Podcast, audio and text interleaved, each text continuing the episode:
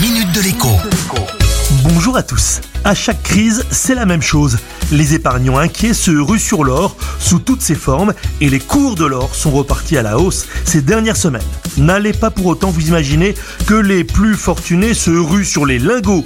Un kilo d'or, ce n'est ni facile à cacher ni à transporter. Non, ce qui attire les épargnants, les prévoyants, certains diront les inquiets ou encore les peureux, ce sont surtout les petits lingotins et bien entendu les Napoléons et les Louis d'or. Il y a des lingotins pour tous les goûts. Le 50 grammes vaut ainsi un peu plus de 3000 euros, le 20 grammes 1200 et le 10 grammes évidemment en vaut la moitié. Quant au Napoléon et au Louis, comptez 350 euros la pièce. Mais à quoi sert l'or en situation de crise? Eh bien, c'est assez simple à comprendre. C'est un excellent moyen de mettre à l'abri ses économies si l'on a peur qu'un jour les banques bloquent les retraits d'argent liquide, ou pire encore, si l'on a peur que notre monnaie perde brutalement de sa valeur, comme c'est le cas actuellement avec le rouble en Russie. C'est aussi un mode de paiement quand plus rien ne fonctionne. Avec un louis d'or, on fait un gros plein d'essence et de provisions.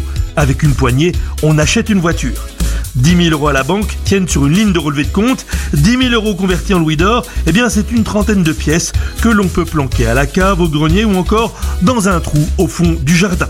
Mais attention, l'or n'a pas que des qualités, loin s'en faut. Que vous vendiez une pièce ou donc un lingot, vous serez soumis à une taxe. 11,5% par temps fumé, pardon, en taxe si vous ne pouvez pas prouver l'origine de la pièce ou du lingot. À demain avec Jean-Baptiste Giraud sur radioscoop.com et application mobile Radioscoop.